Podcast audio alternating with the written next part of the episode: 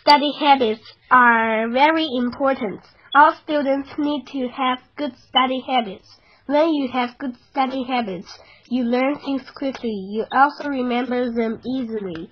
Do you like studying in the living room? That is not a good place because it is too noisy. You need to study in a quiet place like your bedroom.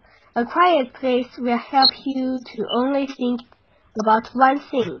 When you study, don't think about other things at the same time. Only think about your homework. If you do this, you will do your homework quickly and you will make fewer mistakes. Good study habits are very important. If you do not have them, try to learn them